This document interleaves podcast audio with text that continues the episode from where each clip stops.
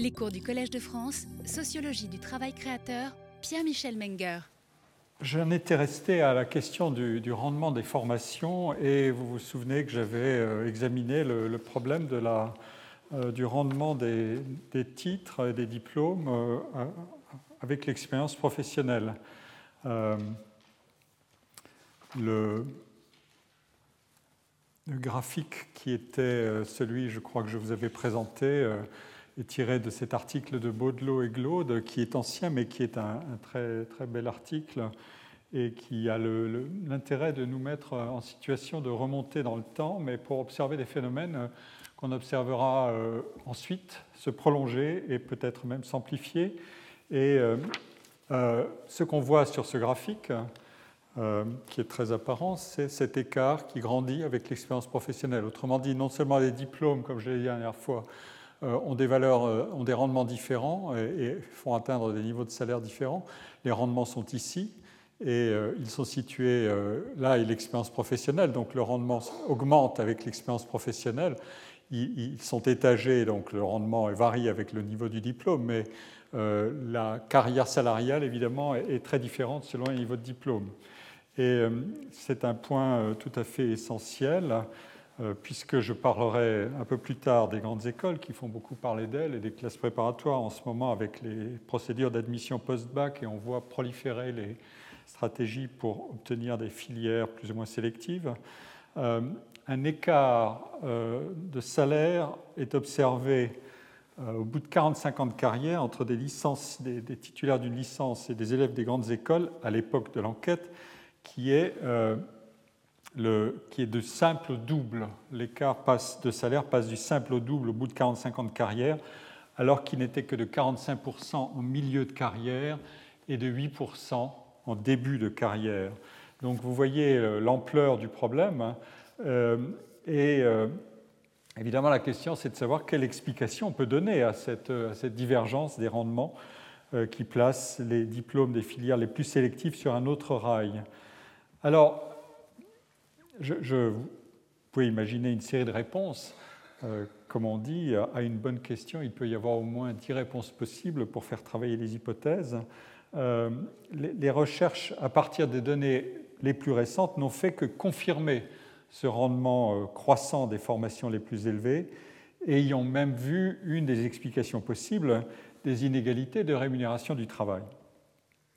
Je vais euh, m'appuyer euh, tout de suite sur euh, deux types de travaux américains, puisque c'est là que les inégalités salariales ont, grandi le plus, avec un phénomène explosif au sommet et une stagnation, voire une, baisse des salaires à la base.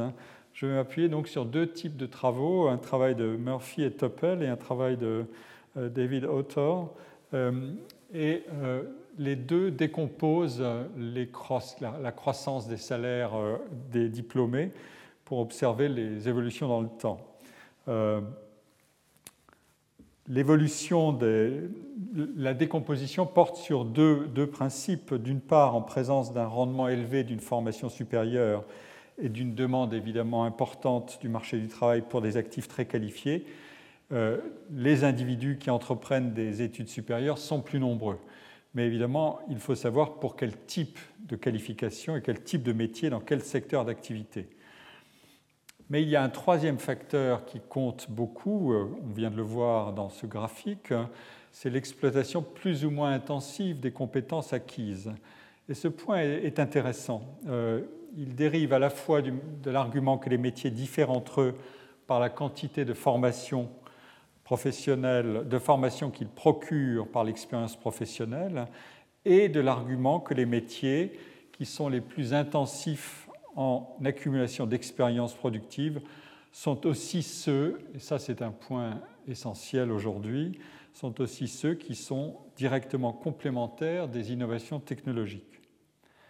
Et s'il en est ainsi, la formation initiale placera l'individu euh, sur une voie où les facteurs se multiplient entre eux pour procurer un avantage cumulatif croissant. Et les formations dont les, diplômes tirent le, meilleur bénéfice euh, de leur rareté relative et des stratégies de protection et d'entretien de la valeur du titre par leurs titulaires, c'est-à-dire souvent des anciens élèves, sont, de grandes écoles, sont bénéficiaires de cette intensification du rendement par l'expérience professionnelle dans ces emplois qui fournissent les meilleures chances d'accumulation d'expérience productive. Alors, voilà le raisonnement. Euh, je, vous rappelle que je m'intéresse, euh, encore une fois, à ce qui est là et qu'on commence à regarder un peu plus ce qui est là, mais on ne va pas expliquer, pour les raisons que j'ai déjà indiquées, euh, le sommet qui relève de, d'autres, explications sur lesquelles on, pourra revenir plus tard. Euh, mais je m'intéresse beaucoup à, cette partie de la courbe, la fameuse courbe D9 sur D1, qui est un indicateur classique d'inégalité, le dernier, le, neuvième décile sur le premier décile, si on classe les individus par euh, niveau de salaire, euh, on les découpe en tranches de 10%, et ici se trouvent ceux qui ont le salaire le plus élevé, c'est-à-dire le neuvième décile, les 10% d'individus qui ont les salaires les plus élevés. Ici, le premier décile, c'est les 10% qui ont les salaires les moins élevés. Donc ça, c'est une, donnée française illustrative, mais c'est pour vous donner l'idée. Alors voilà le, raisonnement. Il est tiré donc de, Murphy et Topel, Human Capital Investment, Inequality and Growth. Ici figurent euh, les salaires, hebdomadaires euh, des hommes euh, et découpés en, en, centiles, en déciles ou en, pardon, le 95e centile, c'est les 5% de, de salaires les plus élevés. Euh, etc. Vous voyez là, et ici figure l'évolution dans le temps, euh, et on a examiné les moyennes dans chacun de ces, tranches, dans chacune de ces tranches, on a examiné l'évolution des moyennes. Vous voyez là, la situation est extrêmement simple. Ceux qui sont en bas euh, ont un salaire qui a très peu évolué dans le temps. Ce sont des, dollars constants. Et euh, au fur et à mesure qu'on s'élève, la, progression euh, existe, mais elle est extrêmement faible.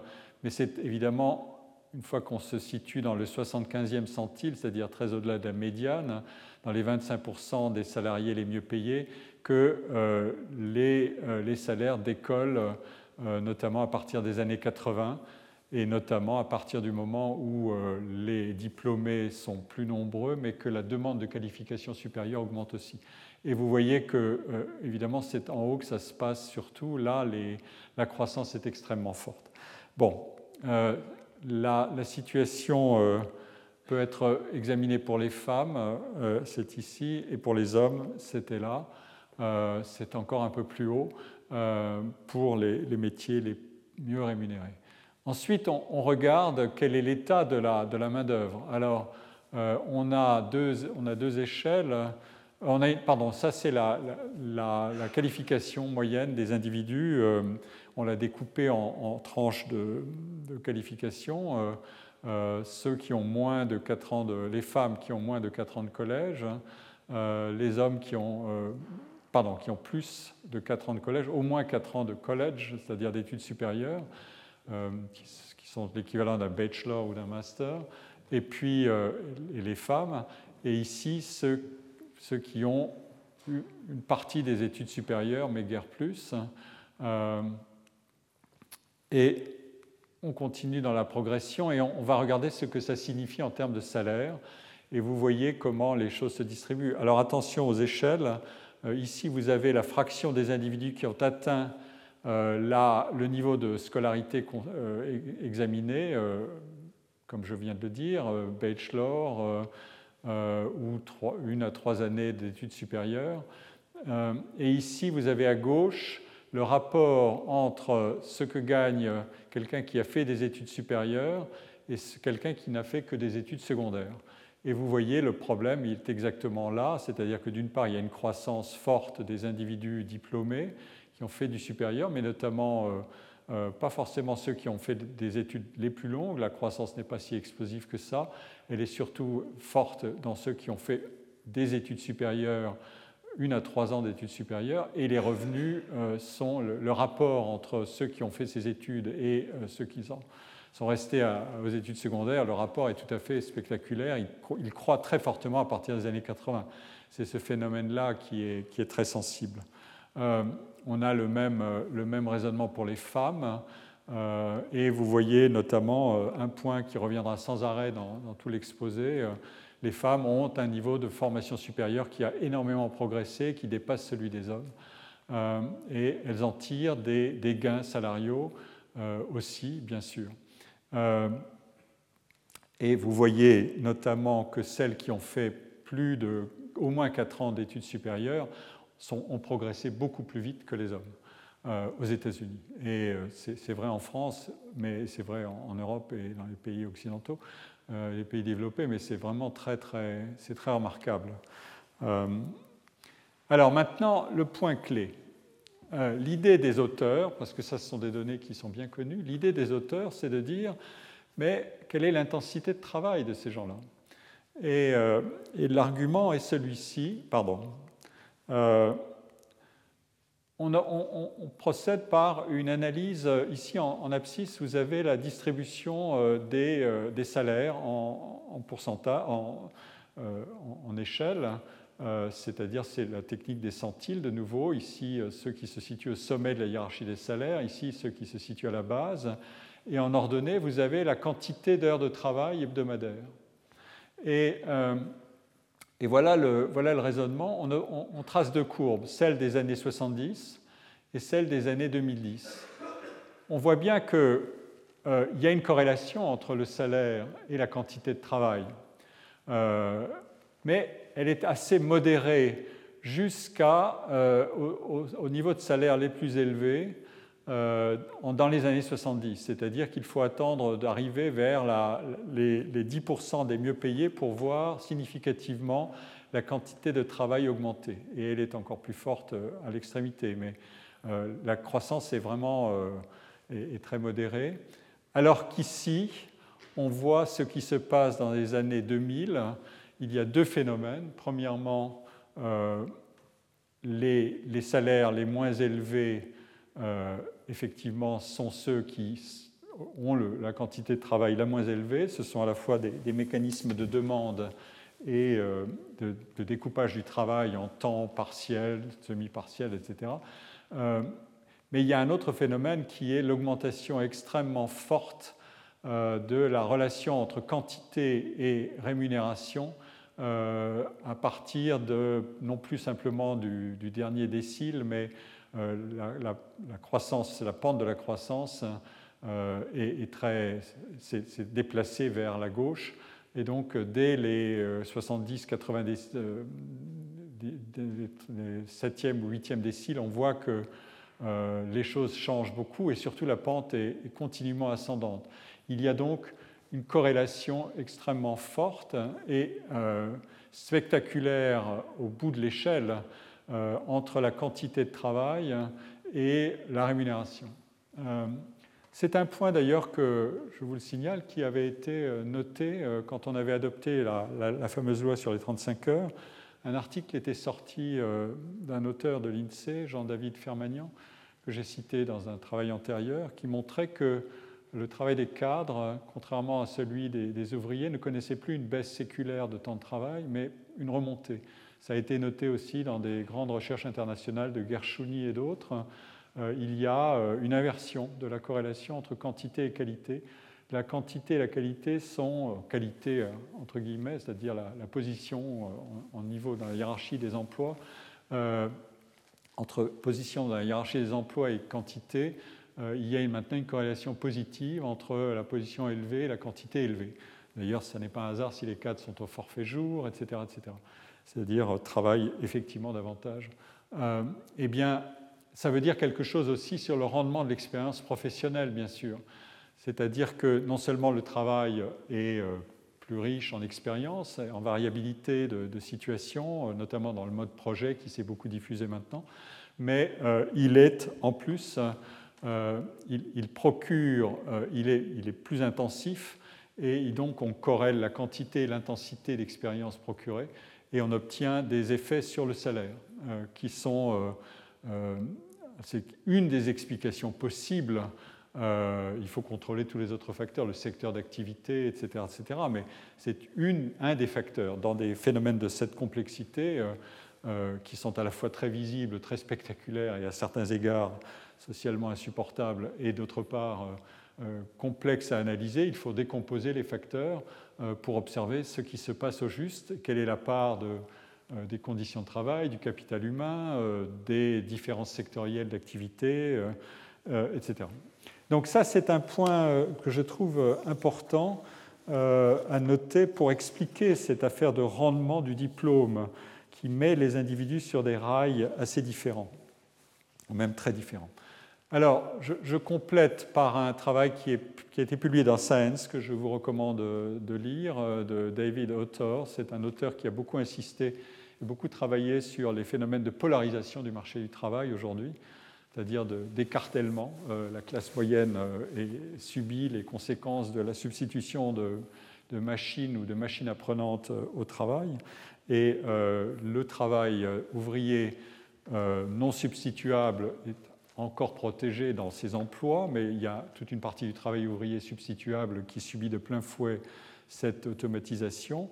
Et cette là où les emplois sont complémentaires des technologies, dans les emplois très qualifiés, que euh, les salaires s'envolent euh, pour cette raison que j'ai indiquée, mais pour aussi ces phénomènes de complémentarité. Alors, voilà, le, raisonnement est, contenu dans ces courbes. C'est plus simple de, présenter les données ainsi, en graphique. Euh, ici, on a la part du, des, heures travaillées qui est réalisée par des individus qui ont une formation supérieure collège. Donc euh, c'est de nouveau cet indicateur. Et vous voyez, la, société a changé radicalement, c'est-à-dire qu'on est passé de moins de 20% d'individus titulaires d'une formation supérieure à plus de 50% dans cette période-là. Alors, on pourrait se dire que euh, ça peut avoir une incidence euh, sur les salaires en termes de dépression des salaires, puisque l'offre et la demande sont, ne sont pas forcément appariées et on peut avoir plus de diplômés qu'il n'y a d'emplois qualifiés. Et on regarde donc quel est le, rendement, euh, l'écart de salaire entre ceux qui ont une formation supérieure et ceux qui n'ont qu'une formation secondaire, avec un modèle d'offre et de demande. On prédit, avec, euh, on fait une simulation par le raisonnement offre-demande, est-ce que la, demande a suivi l'offre et on, on, contrôle par ce facteur-là. Donc ça, c'est la courbe rouge. Et la courbe euh, bleue, c'est celle qui est la courbe observée, la réalité observée. Et on regarde si, si le modèle s'ajuste à la réalité, il s'ajuste à peu près parfaitement.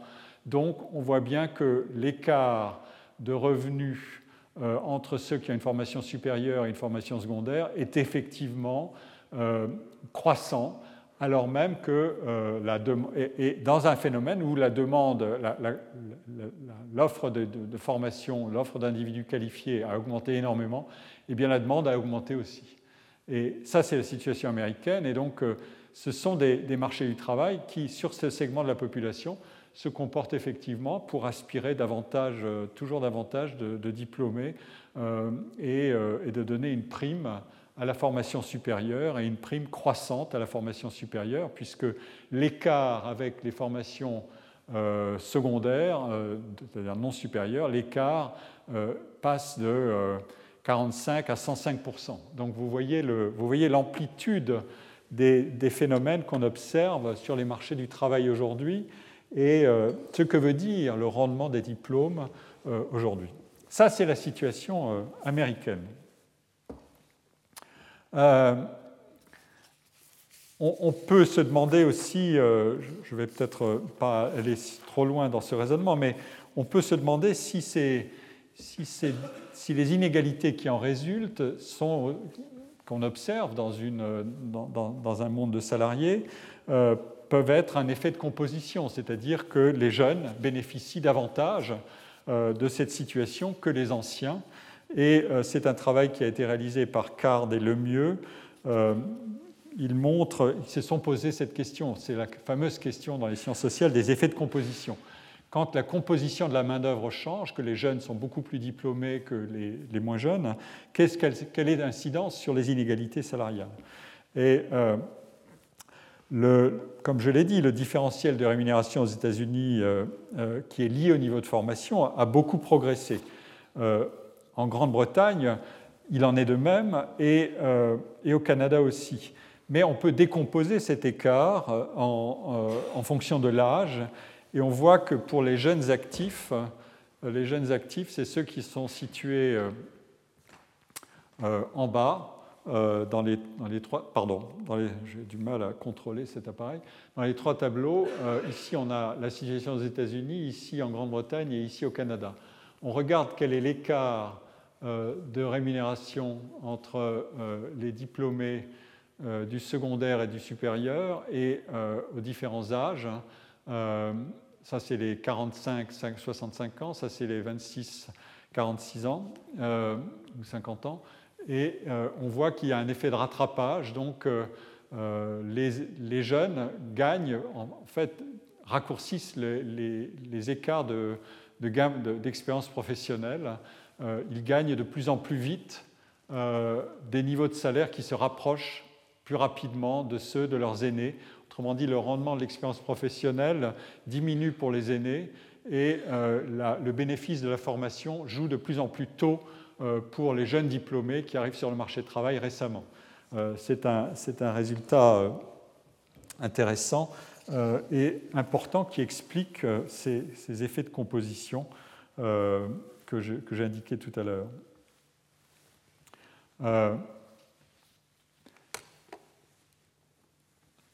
donc, qu'est-ce qu'on peut en conclure? On peut en conclure qu'il est sur ces valeurs américaines, euh, je vais vous montrer que la situation est un peu différente en France.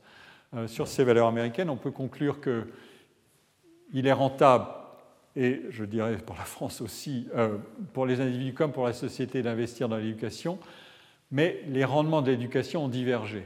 L'avantage des diplômés du supérieur s'est accru aux États-Unis, beaucoup. La valeur du travail très qualifié a augmenté beaucoup et beaucoup plus vite que celle du travail moyennement ou faiblement qualifié.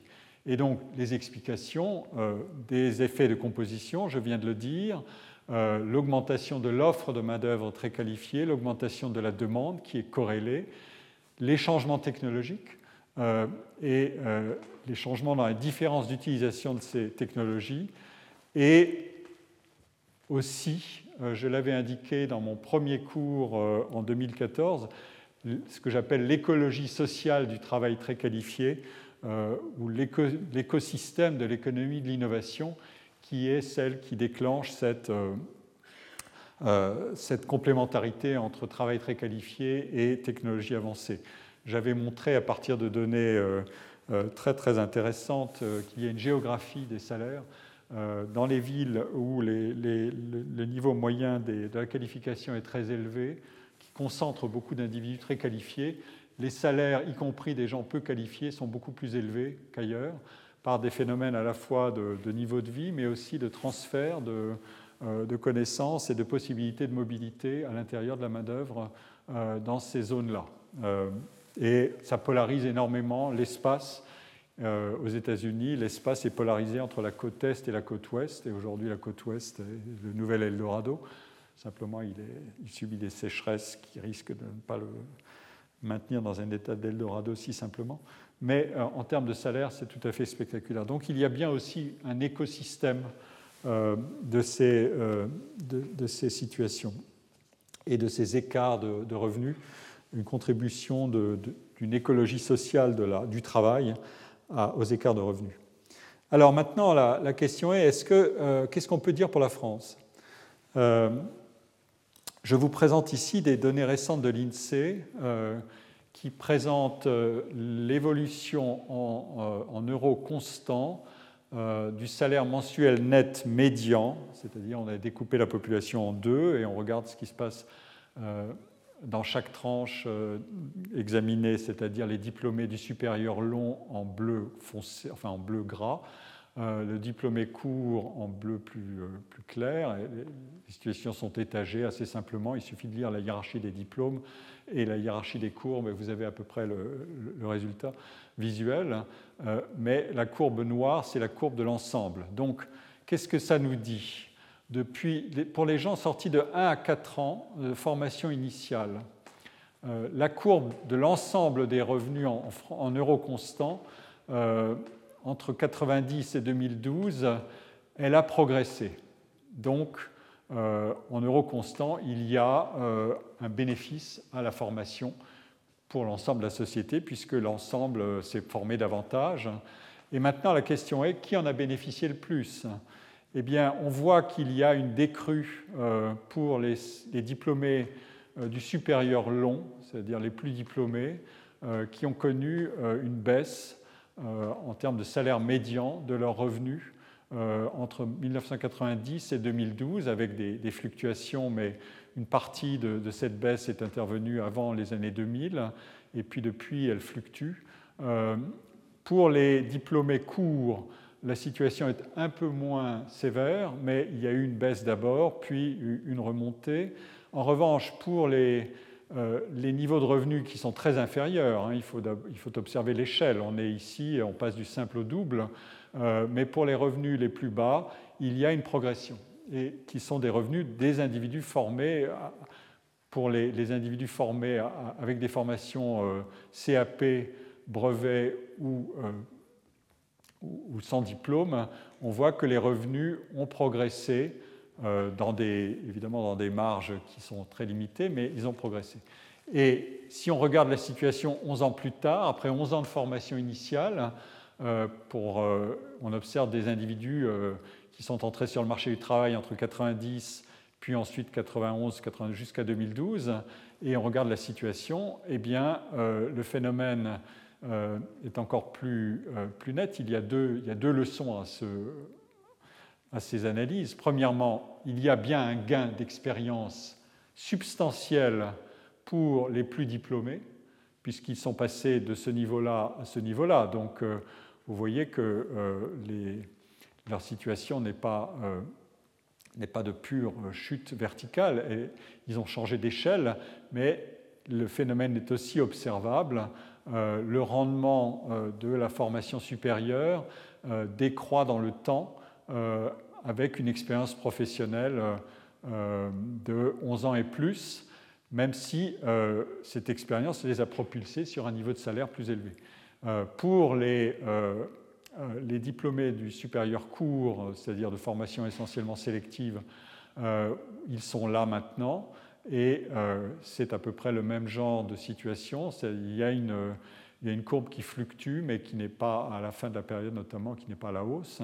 Et euh, pour euh, l'ensemble de la population active, le noir, euh, on voit un gain d'expérience, mais, et ce gain est observable aussi pour les, pour les revenus les plus faibles.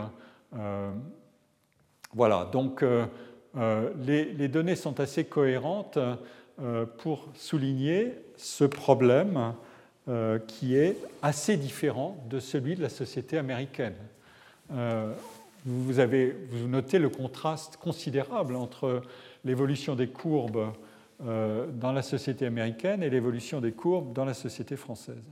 Alors, ça, mérite euh, euh, un peu d'exploration.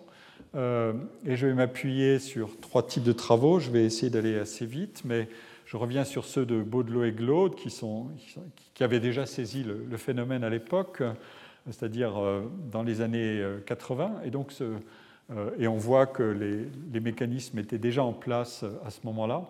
Euh, et puis des travaux plus récents de Cels et Tello qui portent sur qui sont publiés un peu plus tard, en 2004. J'ai choisi d'échelonner les, dates de publication et les, données qui correspondent à ces dates de publication pour vérifier si le phénomène est robuste à l'évolution du temps. Et, il l'est, avec des fluctuations dans le temps, mais il l'est, donc, et le résultat sera convergent dans ces travaux.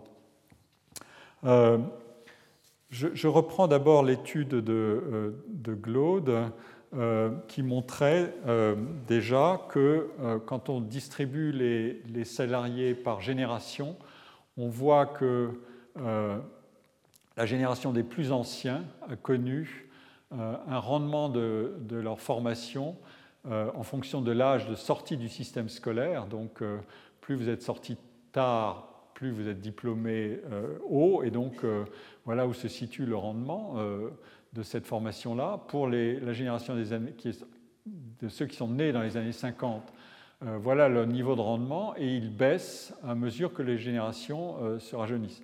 ça, c'est la génération 57, ça, c'est la génération des gens nés en 65. vous voyez que c'est effectivement ce phénomène-là, il est déjà en place à cette période-là le rendement marginal de l'éducation décroît régulièrement euh, pour, ces, individus. Il baisse euh, d'un point à peu près tous les 8 ans et euh, il était de à peu près 12% pour la génération qui est entrée sur le marché du travail en 1950, il n'est plus que de 10% pour la génération qui est de, des jeunes qui sont entrés en, sur le marché du travail dans les années 60 et 70. Ce mouvement se poursuit et euh, en fait, il est contrecarré par l'élévation du niveau de diplôme des individus. Il y a deux forces qui jouent, le rendement diminue, mais le, niveau de diplôme augmente. Euh, et donc, ça contrecarre en partie le, résultat en termes de, revenus des individus. il y a d'autre part d'autres phénomènes qui peuvent jouer sur les revenus et sur les salaires, c'est évidemment les, variations conjoncturelles. Euh, il peut y avoir des élévations générales des, rémunérations et du pouvoir d'achat du salaire. Euh, la question est de savoir s'ils agissent et comment ils agissent et comment contrôler ce facteur pour mesurer le rendement d'un diplôme. Et, voilà l'analyse qui est faite une fois qu'on contrôle euh, les effets de conjoncture. Eh bien, euh, là encore, euh, la situation est de nouveau la même. Euh, on a, à l'âge de sortie du système scolaire, ce qui s'est passé, les rendements de l'éducation, pour ceux qui, étaient, qui, sont arrivés sur le marché du travail dans les années 80, passent sous la courbe de ceux qui sont entrés dans les années 70. Les années 77 sont au milieu du guet mais voilà le, point essentiel, c'est ça, le rendement diminue pour la, cohorte la plus jeune. Euh, c'est ce point euh, qui est essentiel. Cela dit, euh, cette situation n'est pas la même pour tous les niveaux de formation. Les formations techniques, les diplômes techniques, la, rentabilité décroît plus faiblement que celle des diplômes généraux. Et la formation, les diplômes euh, d'ingénieurs, des grandes écoles, les diplômes commerciaux, d'écoles juridiques, les formations paramédicales et sociales euh, connaissent une moindre érosion que euh, les baccalauréats et les diplômes strictement universitaires en général. On en a eu un effet progressif sur les orientations et les choix des, étudiants. La part stricto sensu des études universitaires dans le cadre universitaire a décru progressivement dans le temps depuis 20 ans. Euh,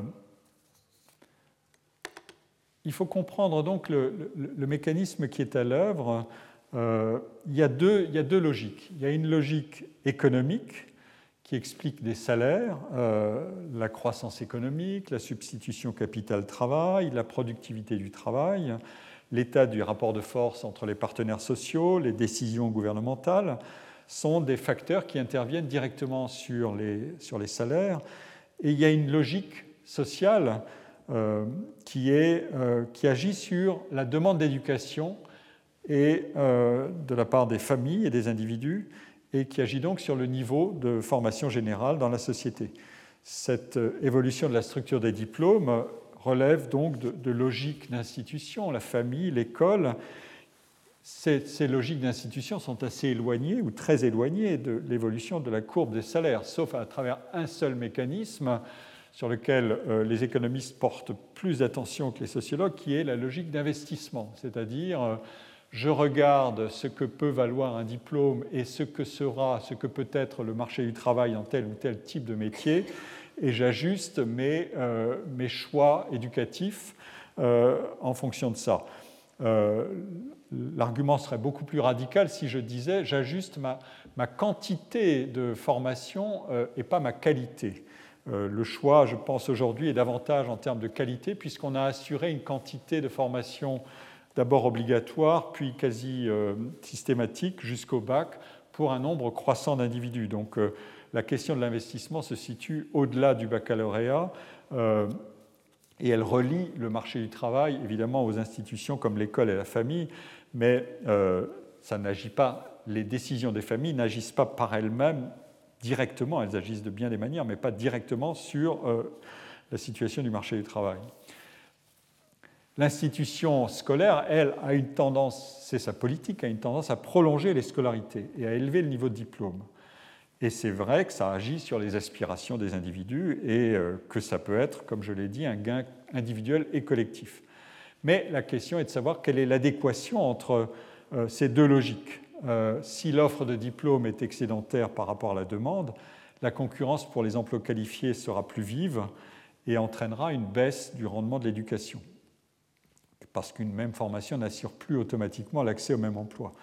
Inversement, euh, des modifications dans la structure des qualifications, ça n'est pas le niveau diplôme, c'est ce que demande le métier que je veux exercer, la structure des métiers qui sont disponibles.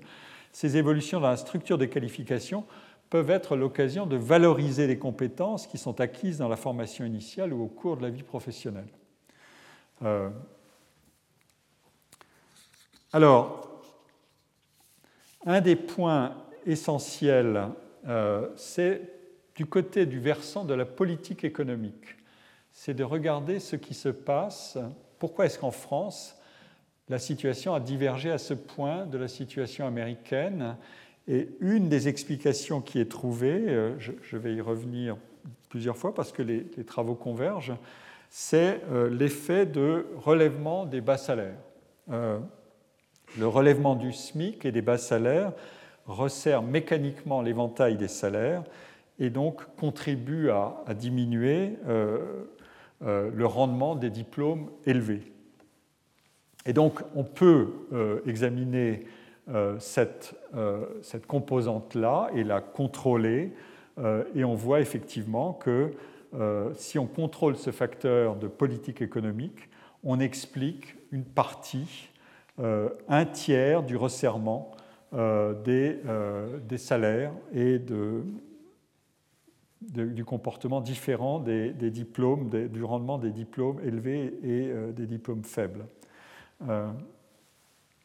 C'est un point évidemment qui est essentiel pour comprendre la situation. C'est même l'explication principale qui est donné par, euh, euh, par les travaux qui convergent. Alors je vais, je vais vous donner une autre illustration qui se déplace un peu plus tard dans le temps euh, de, de l'analyse des, des, revenus et du rendement de l'éducation. C'est un travail de Claude Tello et Marion Seltz qui a été publié dans Population en 2004 euh, alors les, chiffres sont difficiles à lire sans doute pour vous de loin, mais je vais les commenter rapidement. Euh, ici, on fait figurer dans une des colonnes euh, le rapport entre les salaires maximaux et les salaires minimaux avec 20 ans d'expérience ou avec 0 année d'expérience. Et on regarde comment ils évoluent, comment ces, ces rapports évoluent dans le temps. Et vous voyez que le rapport était de 4,55 euh, en 1964, dans la première enquête examinée, il n'est plus que de 3,73 en 1998. Donc il y a un phénomène de compression euh, des salaires qui est euh, à peu près continu, mais qui est surtout assez fort à partir dans les années, dans les années 70. 70 et, la décrue commence dans les années 70. On passe de 4,11 à 3,49, puis 3,31 euh, au fur et à mesure. Euh, et à droite, dans la colonne B, le travail est répliqué pour les hommes et les femmes, mais dans la colonne B qui prend l'ensemble des salariés, on examine euh, le rendement moyen de l'année de formation, donc le rendement d'éducation, comme je l'ai déjà dit et, montré, pour 20 ans et 0 ans d'expérience.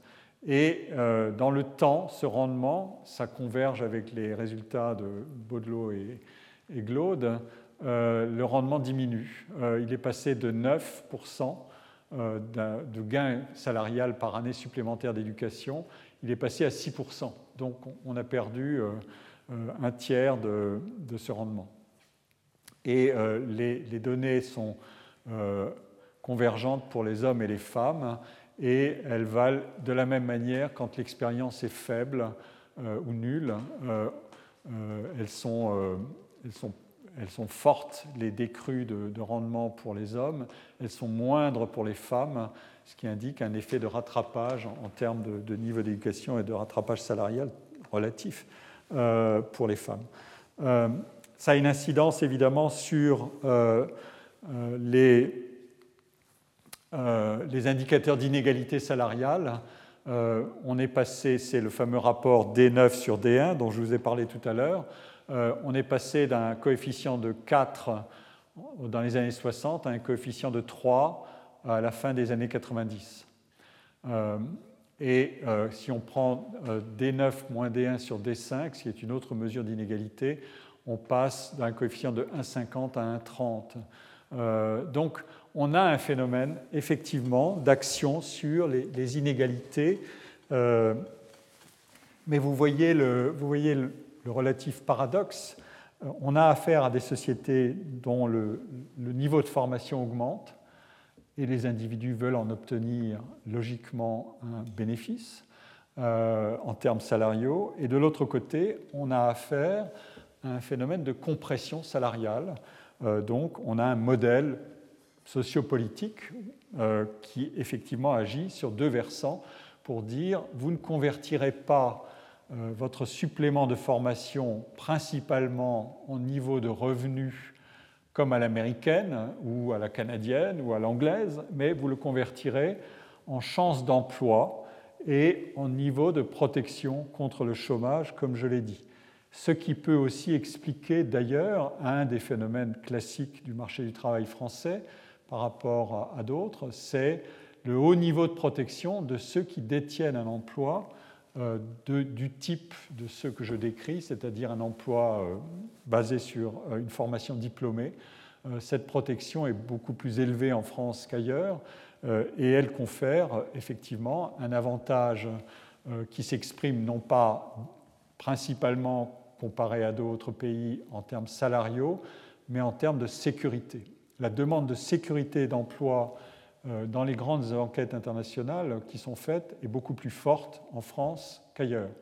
Euh, elle a son envers, c'est-à-dire l'aversion au risque est beaucoup plus forte en France qu'ailleurs. Euh, une, dernière, démonstration, je vais vous montrer des, travaux de, simulation qui ont été réalisés donc dans un article publié en 2012 par Verdugo, Fraisse et Orny, euh, qui regardent assez finement euh, les, le rôle, qui modélise le rôle, l'effet emploi, c'est-à-dire comment s'est comporté le marché du travail quand il y a beaucoup de chômage. les salaires, les individus peu qualifiés sont au chômage et donc ça peut avoir un effet sur la, sur la composition de la masse salariale et du niveau des salaires de l'ensemble de la population active. Euh, et d'autre part, l'effet qualification, la composition de la population se modifie dans le temps sous l'effet de l'augmentation de l'éducation, comme je l'ai dit. Et donc, on peut procéder à une modélisation de ces effets pour les contrôler et pour regarder comment, euh, à structure constante de la, de la population, quel est l'effet pur euh, du diplôme quand on contrôle les autres variables. Ici, vous avez euh, le comportement des, salaires en, logarithme euh, avec les, effets qui sont, qu'on, va, qu'on va, prendre en compte, c'est-à-dire la qualification, le, niveau d'emploi, la totalité des deux effets par rapport à ce qui est observé.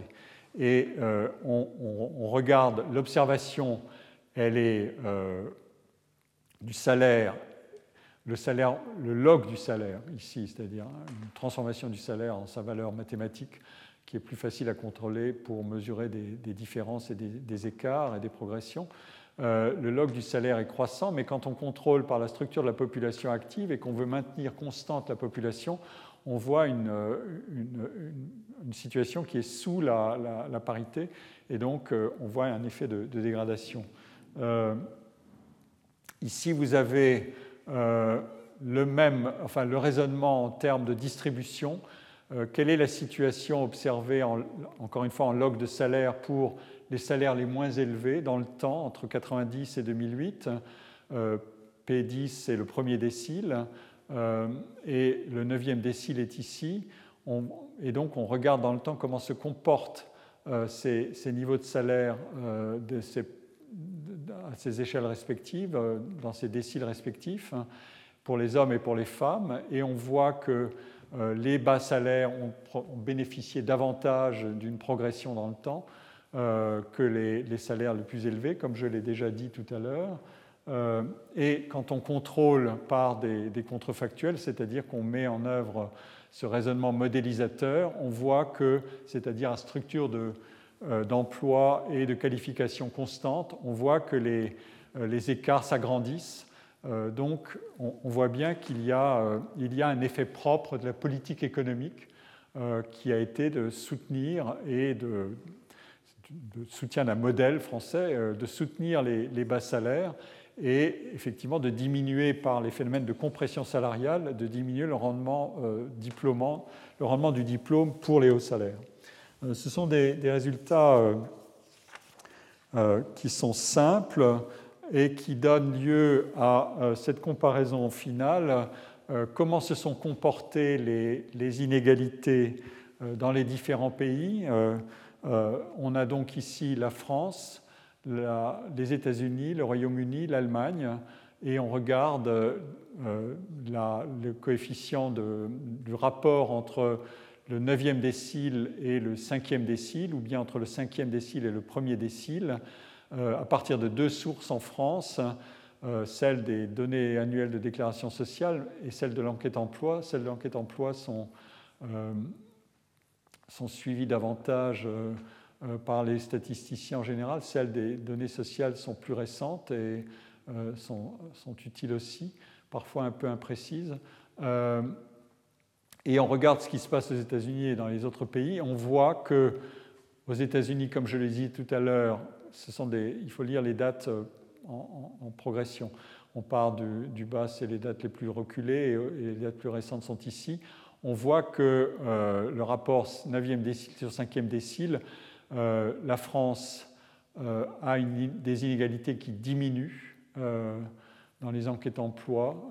l'écart se resserre, alors qu'aux États-Unis, l'écart s'agrandit. au Royaume-Uni, l'écart s'agrandit. Et en Allemagne, l'écart s'agrandit très modérément. Euh, donc, euh, c'est un, un, résultat, ce sont des résultats extrêmement simples, mais qui confirment à nouveau ce phénomène d'interaction entre paradoxale, ou du moins très différente, entre euh, le rendement des diplômes, le niveau de formation et la hiérarchie des salaires dans, dans des pays qui obéissent à des modèles différents. Euh, et ces résultats ont été euh, confirmés euh, par tout un ensemble de travaux qui ont montré que là où, par exemple pour les États-Unis, on invoquait beaucoup la sensibilité des salaires au changement technologique et, et cet effet de complémentarité entre le diplôme, la formation et, sa conséquence pour les salaires, en France, on ne l'observait pas du tout de la même manière mais qu'on observait en revanche beaucoup euh, l'effet de euh, politique, euh, de l'action politique et de l'effet des changements institutionnels. C'est une action politique au sens large du terme, puisque c'est aussi tout le travail des compromis sociaux, des relations sociales, et pas simplement des décisions gouvernementales. et donc cette composante institutionnelle est, effectivement forte, beaucoup plus forte en France euh, qu'ailleurs. Euh, autrement dit, la croissance des salaires a été plus concentrée sur les déciles inférieurs, euh, encore une fois, dans une structure de salaire qui est ce qu'elle est. elle hiérarchise les salaires en fonction des, des, formations, mais les salaires se comportent différemment à chaque étage où ils sont situés en fonction de considérations, par exemple, institutionnelles. Donc, vous voyez où nous en sommes. Euh,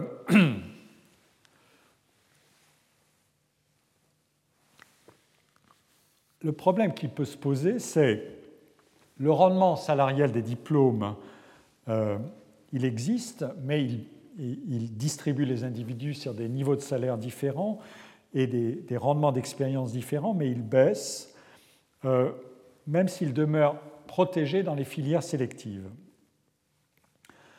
Le diplôme, d'autre part, même avec un, rendement salarial moindre, conserve une valeur élevée, comme je l'ai dit, pour obtenir un emploi, un emploi stable, une bonne protection contre le chômage, euh, notamment parce que le chômage est alors reporté fortement, massivement sur les très peu qualifiés ou les non qualifiés. Euh, et que euh, le niveau de salaire minimum qui est un des leviers, donc je l'ai dit, de réduction, de politique de réduction de rémunération, de compression des inégalités, pardon, augmente cette, cette politique de, du salaire, de ce relèvement du salaire minimum, a augmenté l'écart d'employabilité entre les diplômés et les non diplômés, ou entre les qualifiés et les non qualifiés. Euh, la conclusion logique de tout ça, c'est que les inégalités d'accès aux filières de formation supérieure et aux filières les plus professionnalisantes doivent pouvoir s'expliquer davantage en termes de capital culturel du milieu des familles, du milieu familial des élèves et des étudiants, que par le capital socio-économique. Euh, le salaire, les salaires ont été comprimés, mais en revanche, les différences d'accès aux diplômes les plus élevés ne peuvent pas être comprimés de la même manière. Et je vais donc me placer maintenant à ce point de bifurcation majeure qu'est le baccalauréat, euh, et euh, pour analyser sa, euh, sa qualité, son rendement propre, c'est-à-dire la probabilité de réaliser des études supérieures diplômantes.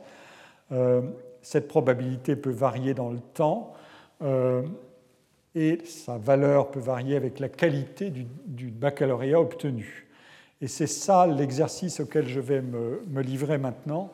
Euh, je vais procéder en quelque sorte par une succession d'opérations de, zoomage. Je vais me rapprocher de plus en plus de la pointe la plus fine euh, des écarts de, de, rendement des baccalauréats et des diplômes euh, pour voir comment donc je vais passer successivement du baccalauréat au baccalauréat général, puis, de, pardon, puis du baccalauréat général au baccalauréat scientifique, du baccalauréat scientifique à la valeur des mentions qui sont obtenues dans les différents baccalauréats et notamment au baccalauréat scientifique, et puis atteindre finalement euh, le mécanisme de propulsion des individus vers les formations sélectives. Ces, emboîtements euh, de, baccalauréat et de critères de valorisation d'un diplôme, évidemment, ont tous euh, une propriété propre qui est un phénomène d'avantage cumulatif puisqu'elle reflète des mécanismes de, sélection endogène de rétrécissement de la cohorte des individus au fur et à mesure qu'on élève le critère de formation, euh, qui, ont leur, euh, qui, ont leur, énergie, qui contiennent une énergie sociale. Euh, cette énergie sociale, c'est l'énergie des, écarts de position sociale des individus, mais c'est aussi l'énergie d'investissement des familles dans l'orientation des enfants à niveau social donné. Et c'est ici que réapparaîtra dans l'exercice de, décomposition auquel je vais me livrer que réapparaîtra constamment le capital culturel des familles, autrement dit mesuré par leur niveau de diplôme, euh, et euh, la position très originale des enseignants en tant que parents d'élèves. Alors, euh, pour faire cet exercice, je vais procéder à une série de, de présentations de données qui vont être le meilleur moyen d'agir.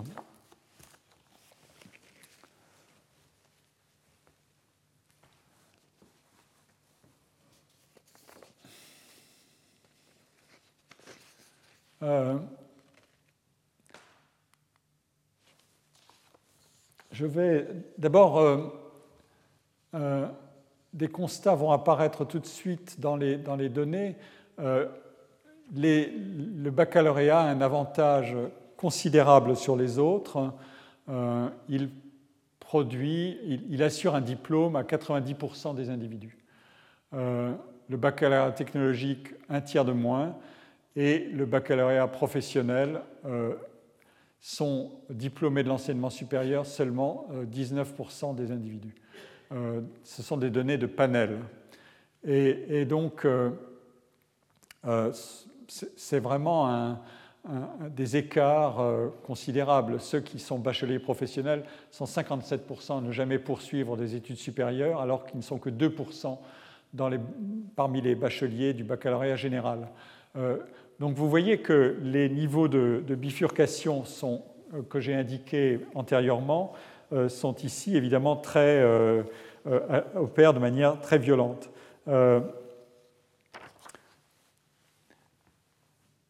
Et les, sorties de diplôme, euh, pour ceux qui ont tenté leur chance, euh, c'est encore une fois le même problème. Ceux qui ont un baccalauréat général, les sorties de diplôme sont de 9% ici, mais si les bacheliers professionnels ont cherché à, y entrer, euh, ils sont un, quart à ne pas obtenir de diplôme en, ayant tenté des, des, études supérieures. Et à peu près le même score pour le baccalauréat technologique. Donc les, baccalauréats sont extraordinairement fortement stratifiés. Euh, la question qui est posée ensuite, c'est mais d'où viennent, les, individus qui vont euh, entrer dans tel ou tel baccalauréat? Et qui vont entamer des études supérieures Alors, euh, ici, je regarde, ce sont des données de panel que j'exploite beaucoup à travers les travaux qui, ont été réalisés. C'est un outil dont j'ai déjà dit qu'il était extrêmement précieux. Euh, on a suivi les, étudiants, les élèves qui sont entrés en sixième en 1995. On avait déjà fait un panel pour ceux qui étaient entrés 89, 95, 2002, 2008. Donc ce sont des outils merveilleux euh, pour voir la carrière scolaire des individus et comprendre ce qui se passe, les dynamiques, les bifurcations, euh, les parcours, je vais y revenir plusieurs fois, euh, et, observer les effets euh, à long terme euh, qui pèsent sur les carrières scolaires. Et donc, on regarde, en fonction d'un certain nombre de critères, jusqu'où sont allés les individus, les élèves. et on va les regarder ensemble rapidement. Ceux qui, ont, qui sont arrivés à l'heure en sixième, euh, ont euh, obtenu leur baccalauréat à 93%, ceux qui ont euh, un an de retard à 73% et ceux qui ont deux ans de retard 22%. Donc ce simple indicateur montre que le passé ne passe jamais. Il, il, porte sa main sur le collet de l'individu pour toujours. Et ensuite, on va distribuer les individus en fonction de leurs évaluations aux épreuves nationales, de leurs score aux évaluations nationales en sixième. Euh, L'État procède à des évaluations générales qui ne sont pas un concours, mais euh, une, appréciation de la qualité des, élèves à des évaluations nationales. Et on regarde leur score. Euh, on a distribué les élèves en quatre quarts, quatre quartiles de taille égale. Et on regarde qu'est-ce qui se passe pour chacun de ces quartiles. Ceux qui ont le meilleur score dans ces évaluations, donc le quartile supérieur, ils obtiendront un baccalauréat à 92%. Si vous allez un quartile en dessous, vous n'êtes plus qu'à 77%, et puis ensuite, on diminue très vite. Autrement dit, la performance scolaire constatée dans ces évaluations agit de manière euh, extrêmement violente, puisqu'on est à 55% dans le, deuxième quartile, c'est-à-dire les élèves faibles, et à 28% pour les élèves les plus faibles. Euh, ça, c'est un, résultat euh, vraiment qui, indique le poids, je vais y revenir plusieurs fois, le poids de, de la formation, de, tout ce qui s'est passé antérieurement déjà et qui a produit euh, évidemment ce score qui, qui, est, constaté à l'entrée en sixième. Les filles ont des probabilités d'avoir le baccalauréat supérieur aux garçons, ça n'étonnera plus maintenant, et d'obtenir un diplôme du supérieur, c'est pareil. Évidemment, euh, je, me situe ici au baccalauréat. Ensuite, on peut, relever le niveau le cran de, sélection, euh, le baccalauréat général, qui est un meilleur baccalauréat que le baccalauréat en général, euh, pour faire un jeu de mots. Les, les, divergences s'accroissent entre les, les, niveaux scolaires constatés. performances scolaires constatées. Puis vous allez examiner le, diplôme dans le supérieur. Là encore, on va assister à, à, une différenciation extrêmement forte. Et au fur et à mesure que vous décomposez les, les séquences possibles d'allongement des études, vous aurez affaire à un, phénomène de sélection endogène de plus en plus puissant. Euh, et si maintenant vous regardez si ces enfants ont des parents bacheliers ou non, vous avez là aussi un, écart euh, très important euh, de 84% qui auront le baccalauréat, 69% feront des études supérieures et 32% iront jusqu'à un diplôme Bac plus 5 parmi les, enfants dont les parents sont bacheliers alors que si vous avez, des enfants dont aucun des parents n'est bachelier, vous n'avez plus que 49% de chances d'obtenir le baccalauréat, 28% euh, de chances d'avoir un diplôme supérieur et 6% de chances euh, d'avoir un diplôme de bac plus 5.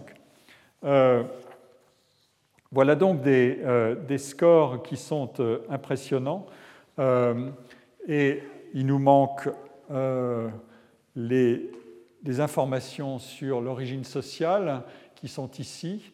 Je vous donnerai plus tard une analyse euh, en régression logistique pour voir comment tous ces facteurs interagissent, mais euh, regardez comment se distribuent euh, les chances d'aller loin dans la carrière scolaire et universitaire. On a distribué les individus en fonction du niveau de diplôme qu'ils vont atteindre et de leur origine sociale, les élèves qui sont entrés en sixième. Donc on a suivi. Euh, la couleur la plus claire, c'est un diplôme inférieur au bac ou aucun diplôme, puis euh, un diplôme équivalent au bac, euh, mais rien de plus, puis un diplôme bac plus 2, puis un diplôme bac plus 3, puis bac plus 5. Donc au fur et à mesure que la couleur devient plus foncée. Et ici, on a la, hiérarchie des, catégories sociales en escalier alignée sur la proportion de ceux qui n'auront aucun diplôme ou un diplôme inférieur au bac les enseignants arrivent au sommet. Euh, on les a extraits de la catégorie cadre, profession intellectuelle, profession libérale, chef d'entreprise, et on les a placés ici. Les enseignants, on m'a demandé euh, récemment, la, dernière fois, si les, instituteurs étaient euh, dans cette catégorie. Ils y sont aussi, alors qu'ils sont classés par l'INSEE habituellement dans les catégories moyennes, mais ils ont du point de vue de l'efficacité euh, des investissements scolaires, ils ont une position tout à fait particulière. Et donc, euh, vous voyez à quel point la situation est, extraordinairement contrastée. Évidemment, ces données sont corrélées au fait que les parents ont ou non le bac, etc. Mais vous voyez que les ouvriers non qualifiés, quand les enfants sont, d'un milieu dont les parents sont ouvriers non qualifiés, ils n'ont que 4% de chances d'être euh, diplômés, d'avoir les diplômes les plus élevés, et 60% de chances d'avoir qu'un diplôme inférieur au bac ou zéro diplôme. Alors que euh, pour les enseignants, on est à 9%, ce qui est une, euh, variable quasi résiduelle. voilà, le, voilà, la situation. Alors, puisque, comme je l'ai dit tout à l'heure, l'école joue un rôle, euh, les résultats pardon, en sixième, constatés dès la sixième, jouent un rôle considérable. Évidemment, on veut savoir ce qui s'est passé. Et euh, les travaux euh, sur ces données de panel sont extrêmement riches et permettent d'analyser, de remonter le film en quelque sorte pour aller voir dans le détail qu'est-ce qui s'est passé. Euh, des enquêtes ont été menées notamment par euh, un, chercheur de la direction de l'évaluation de la prospective euh, du ministère de l'Éducation qui s'appelle Jean-Paul Caille et par ses collègues. Je m'appuie beaucoup sur un certain nombre de ses travaux dans les slides que je vous présente, des travaux aussi de Sylvie Lemaire ou de Fabienne Rosenwald. les, données sont, celles-ci. Je vais vous les montrer. On a voulu regarder si les individus, les enfants, avaient un parcours linéaire euh, ou non euh, au collège.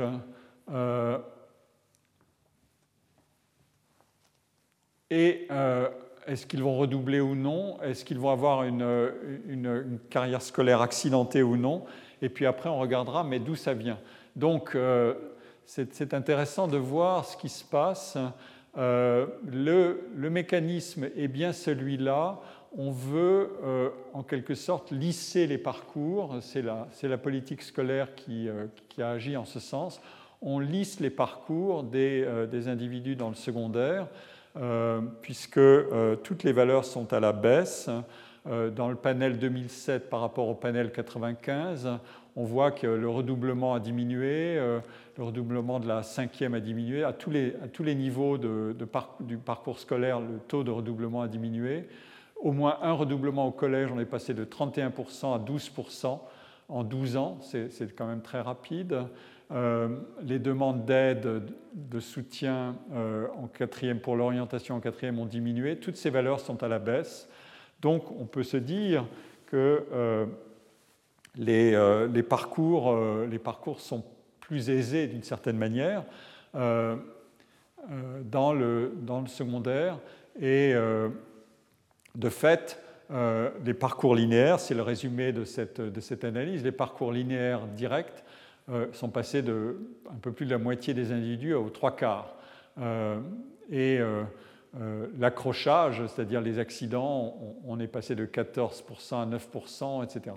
Euh, et donc, euh, on voit bien que sur cette transition, sur ces étapes-là, on agit à travers des outils à la fois d'évaluation, d'orientation, de, facilitation des parcours. voilà. Alors maintenant, on veut savoir ce qui s'est passé avant. Et les travaux ont, examiné ça pour les enfants qui ont, euh, qui ont connu euh, euh, ces. Pardon, c'est pas avant, c'est en sixième à nouveau. Je reste sur ce même cadre, excusez-moi.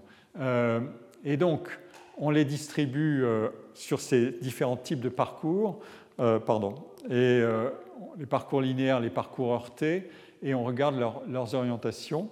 Euh, et on analyse les, euh, données. Euh, les données pour savoir quelle est la probabilité d'un parcours linéaire en fonction d'un certain nombre de critères. De nouveau, on, pardon, on voit que en termes de milieu social, les enseignants détiennent la palme. Les enfants, ici, l'explication, c'est quelle est la probabilité de faire un parcours sans faute, en quelque sorte de la sixième à la seconde eh bien, les enseignants euh, sont ceux qui, dont les enfants réussissent en plus grand nombre ce parcours-là. Euh, on, voit aussi euh, l'effet de l'âge, comme je l'ai dit tout à l'heure, est considérable. Donc, on, a ici en quelque sorte décomposé la situation, non pas simplement atteindre le bac, mais comment l'atteindre avec un parcours plus ou moins linéaire. Donc, j'entre dans la mécanique la machinerie de, l'avantage ou du désavantage cumulatif. C'est ça mon objectif. Donc si vous êtes entré à 10 ans en sixième, vous avez 90% de chances d'avoir un parcours linéaire, mais vous n'avez plus que 64% si vous êtes entré à 11 ans, etc. Et là encore, les, résultats scolaires constatés en sixième sont extraordinairement euh, euh, clivants, puisque euh, ceux qui ont les meilleurs résultats, qui se situent dans le quartile supérieur, ont suivi ce parcours linéaire à 93%, alors qu'ils ne sont que 14% à l'avoir connu quand ils sont dans le quartile inférieur. Donc vous voyez à quel point on a, une, explication par, niveau, par emboîtement des, euh, analyses et des phénomènes cumulatifs. Euh, ce qu'on peut dire, euh, c'est que les apprentissages sont typiquement c'est par essence, et c'est un des mécanismes les plus puissamment et simplement cumulatifs qui existent dans la vie des individus. Euh, il est rare d'observer euh, dans la vie des individus des phénomènes aussi linéairement cumulatifs et linéairement divergents que celui-là. de fait, les écarts de performance entre les élèves sont sujets à des dynamiques d'auto-renforcement extrêmement puissants euh, et qui sont donc déterminés par tout un ensemble de facteurs. Plus le père ou la mère détient un diplôme diplômé, plus l'enfant a niveau d'acquis, âge à l'entrée et autres caractéristiques comparables a des chances de parvenir en seconde euh, dans de bonnes conditions au terme d'un parcours linéaire. Donc, l'investissement dans la production scolaire du résultat de l'enfant dès la sixième a déjà fait la différence, avec ces variables, mais a déjà fait la différence à travers ce qui est constaté euh, en termes de niveau scolaire. Le, diplôme des parents a déjà agi euh, et le capital scolaire qui va pouvoir être transmis a agi comme une force euh, d'avantage cumulatif très important.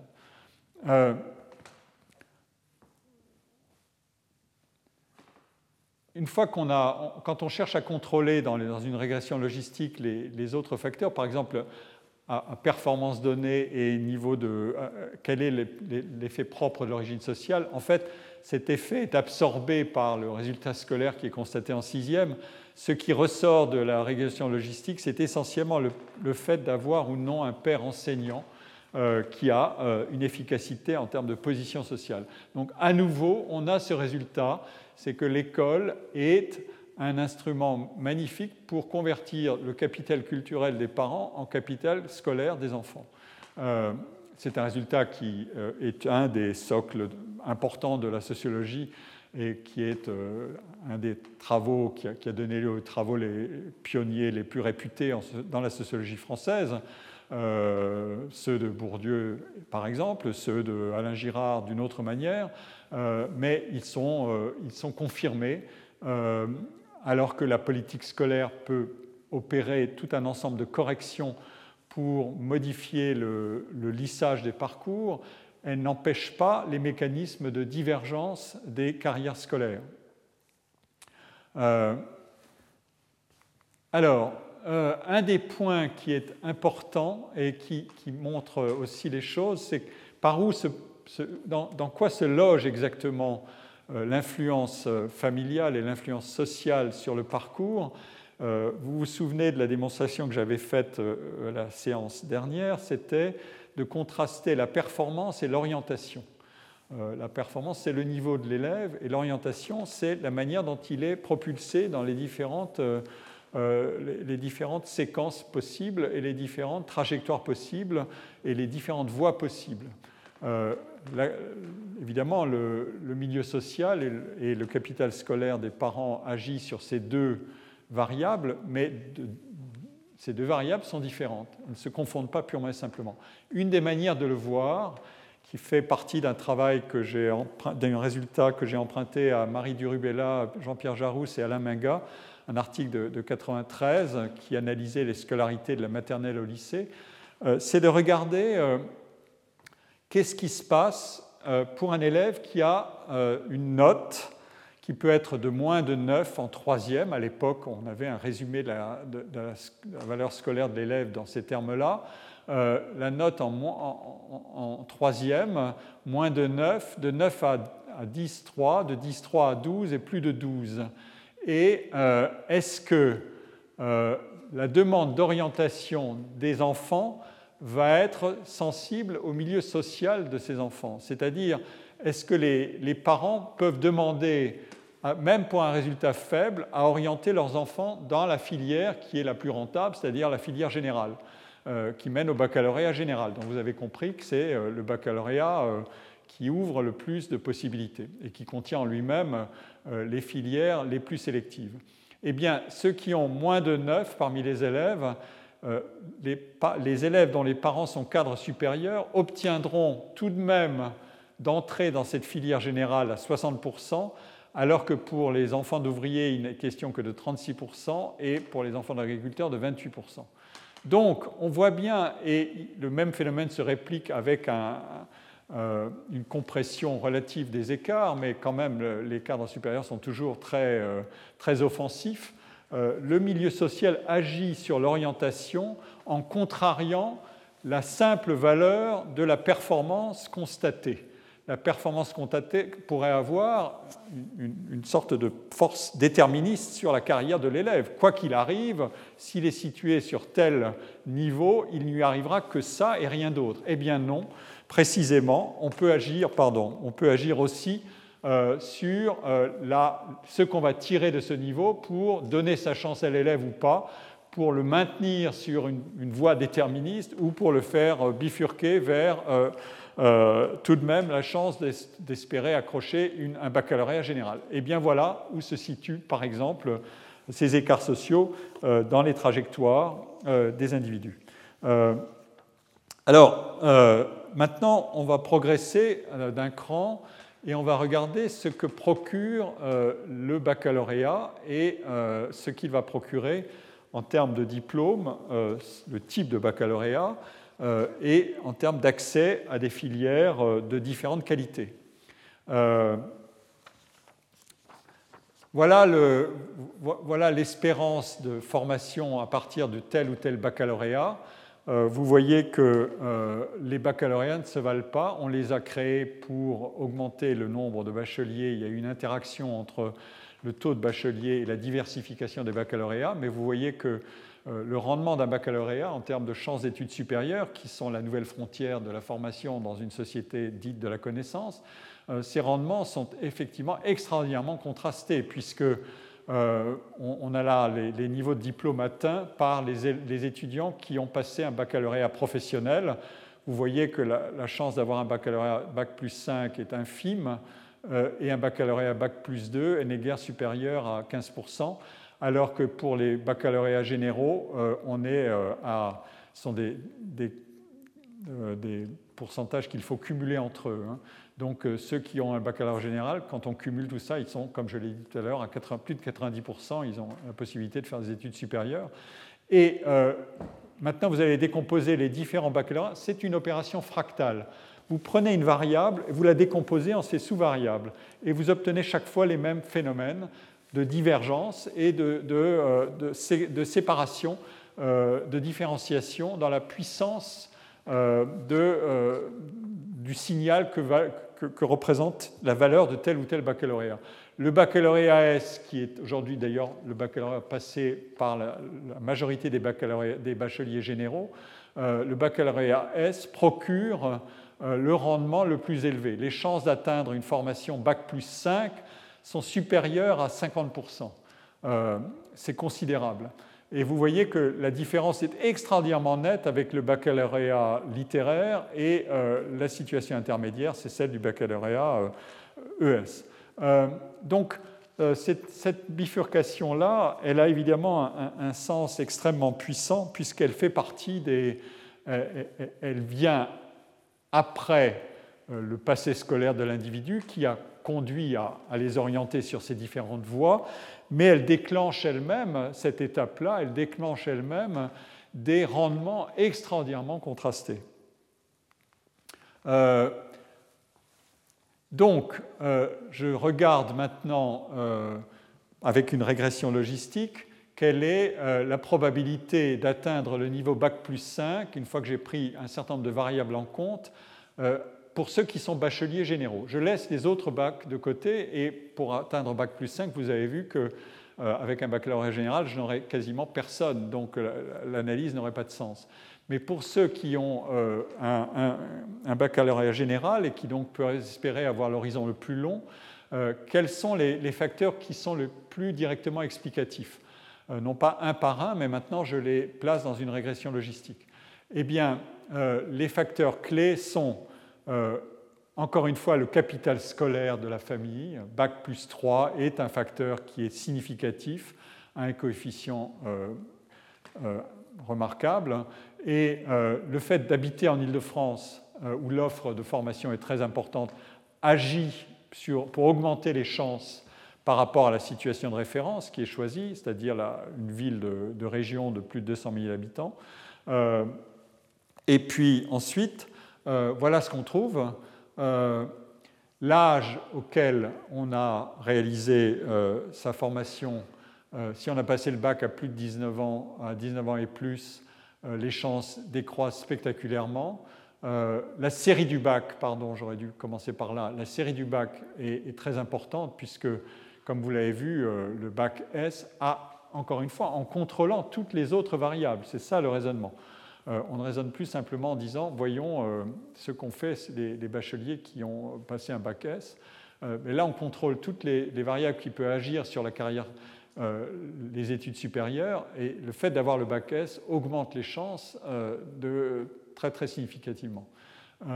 et maintenant arrivent les facteurs sur lesquels j'insisterai un peu plus hein, progressivement. Le fait d'avoir une mention agit également très fortement. La mention bien ou la mention très bien, c'est le, facteur le plus important du côté de ce qui est la qualité scolaire. Enfin, il y a le choix des filières. Euh, ce choix des filières euh, dit que ceux qui choisissent les filières des classes préparatoires aux grandes écoles ont une chance très élevée, beaucoup plus élevée que les autres, euh, d'atteindre le niveau Bac plus 5. Ça a l'air d'être un résultat un peu, peu évident. ces filières sont sélectives, elles essaient d'écrémer les élèves par la qualité, donc elles, sont supposées produire ce qui va se réaliser, c'est-à-dire les, amener jusqu'à Bac plus 5. En fait, ça dit autre chose aussi, euh, qui est extrêmement intéressant, c'est que entrer dans ces, dans ces filières-là, c'est avoir une quasi-assurance d'accomplir la totalité du parcours sans échec. C'est-à-dire que c'est une sorte d'assurance, de garantie sur la complétude des études. Il y a des situations d'échec dans l'enseignement supérieur qui sont strictement corrélées à la valeur des, filières et des, des, niveaux de baccalauréat, etc mais euh, il y a des filières qui vous procurent une certitude euh, d'obtenir ce que vous cherchez, du moment que vous avez réussi à y entrer. Et euh, vous y entrez, et on le verra plus tard, ceux qui entrent dans ces écoles, dans ces filières sélectives, ont franchi une étape, mais ensuite ils se distribuent encore sur les différents étages de, des écoles dans lesquelles ils souhaitent entrer euh, ils se distribuent hiérarchiquement encore une fois. Mais ils ont tous la certitude d'atteindre, euh, ou une très forte certitude d'atteindre le niveau qu'ils ambitionnaient. Euh, alors, on, poursuit donc maintenant l'exercice. Le, poids, de la, mention et la filière S sont des, sujets intéressants. la mention au bac, c'est un, sujet euh, qui est intéressant parce qu'il rejoint des observations qui sont faites euh, ailleurs euh, sur l'élévation générale des notes dans l'enseignement secondaire, dans l'enseignement supérieur. Il n'est pas difficile de boucler tous les arguments que j'ai indiqués, c'est-à-dire lissage des parcours, allongement de la scolarité, etc. etc. Et donc, toutes ces variables agissent aussi sur la manière de noter les, élèves. La notation, c'est en principe une valeur fiduciaire, c'est-à-dire c'est le moyen d'avoir confiance dans le système, à la fois pour les élèves d'être incités à, donner, à faire des efforts, euh, pour les enseignants d'obtenir la qualité d'attention qu'ils souhaitent et la qualité de, motivation qu'ils souhaitent, et pour euh, les futurs employeurs, c'est euh, l'ambition de pouvoir se baser sur des résultats objectifs qui mesurent la qualité ou la valeur des individus qui telle qu'elle est constatée le niveau de diplôme, etc., mais aussi éventuellement la qualité de ce diplôme et la mention peut être une de ces manières de signaler les choses. Évidemment, si cette valeur fiduciaire est soumise à un processus d'inflation, vous voyez le problème. elle, va perdre en, elle va perdre en qualité elle, va devenir, en quelque sorte, elle va s'éroder. on va se dire, oui, mais il est plus facile d'avoir une mention aujourd'hui qu'hier, et donc euh, euh, que vaut encore le phénomène de la mention? Et en fait, c'est vrai, euh, pas simplement pour la mention du bac en France ou les notes, la notation scolaire, mais c'est vrai dans beaucoup d'endroits. J'avais brièvement indiqué dans mon cours de l'année dernière comment on a observé une corrélation assez étrange entre le fait que quand on mesure le temps de travail des étudiants pendant leurs études, il a diminué en moyenne euh, depuis une trentaine d'années. Or, les notes ont augmenté. Et troisièmement, la notation des professeurs a augmenté.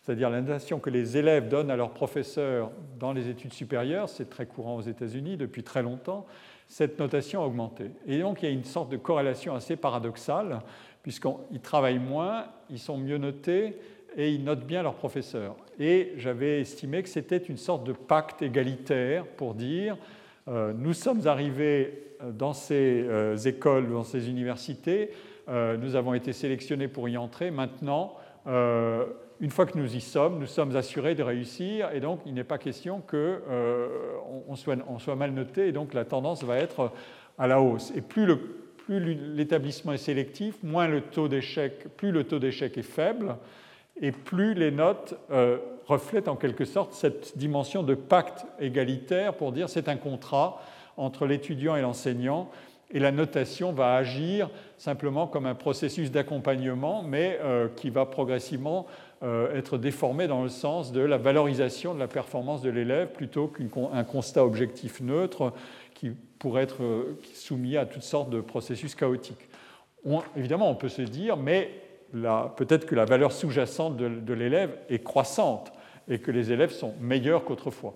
Mais comme les, mécanismes observés sont tellement puissants, et je vous en montre euh, une illustration euh, ici dans les données américaines, euh, ce sont les, échelles de notes qui sont offertes sur, depuis 1940 à, 2008 dans les universités. Et le rouge, c'est la note la plus élevée. Le jaune, c'est la deuxième note la plus élevée. On note sur 5 A, B, C, D, E, F. C, e, D, E, pardon. E, F, non. Euh, et euh, les notes les plus basses euh, sont en bleu. Et vous voyez que leur score a diminué. Maintenant, il atteint un plancher. le score de la note intermédiaire a diminué, enfin le taux de, de, de, note intermédiaire a diminué aussi. En revanche, les notes les plus élevées, leur, leur taux a augmenté on, observe ce, raisonnement, euh, ce phénomène pardon, sur les, universités publiques et les universités privées, euh, les colleges privés et publics. Les privés sont en vert et sont plus hauts, et les euh, publics sont en bleu. les privés écrèment plus haut dans la hiérarchie des, qualités scolaires, et donc leur sélectivité agit à travers les mécanismes d'admission. Donc, euh, elle cherche à obtenir les, meilleurs étudiants. On voit bien qu'ils se situent plus haut dans la hiérarchie des notes, mais ils connaissent aussi un processus d'inflation. Ici, on a les, points, c'est la, distribution, c'est la variance, c'est la dispersion des situations. Mais il y a des tendances centrales qui sont aisément observées. Et euh, vous pouvez le voir aussi sur ces notes en Angleterre. Euh, j'ai ici les, données qui sont celles de, fin du secondaire. vous voyez les, les notes euh, les plus élevées sont situées en bas et les notes les plus faibles en haut. Et les notes les plus élevées prennent progressivement euh, une part croissante dans euh, la distribution des notes.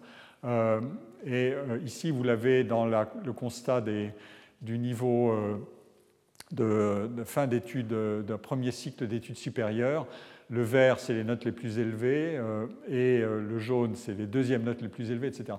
Donc le constat est le même. Euh, c'est un constat assez remarquable.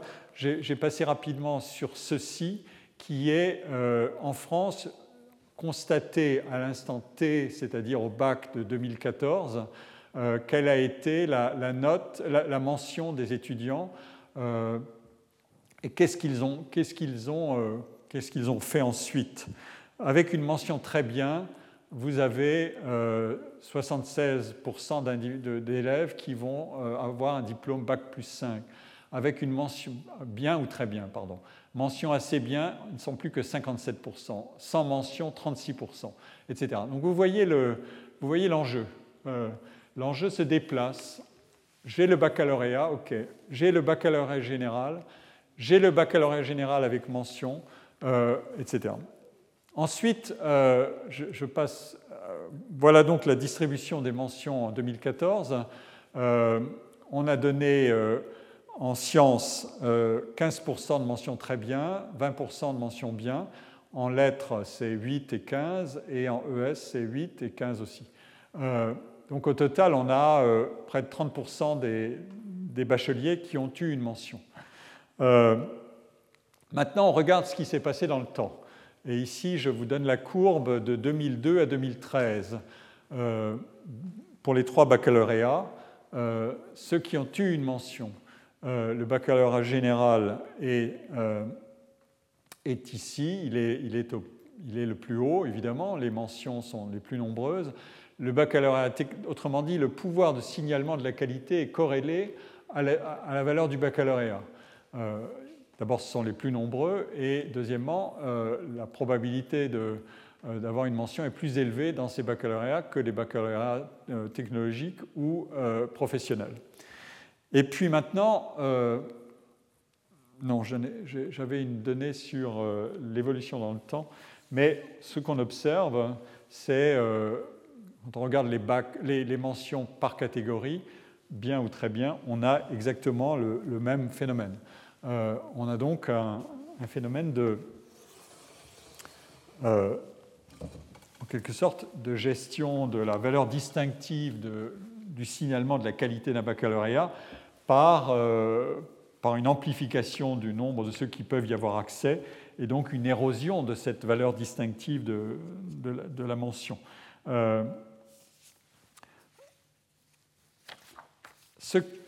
Oui, j'arrive, euh, hélas, j'arrive au terme de mon, euh, de mon heure et demie. Donc euh, peut-être que je vais, vais m'arrêter là et je terminerai cet exposé en arrivant enfin à mes classes préparatoires et à mes filières sélectives au terme de ma décomposition fractale de,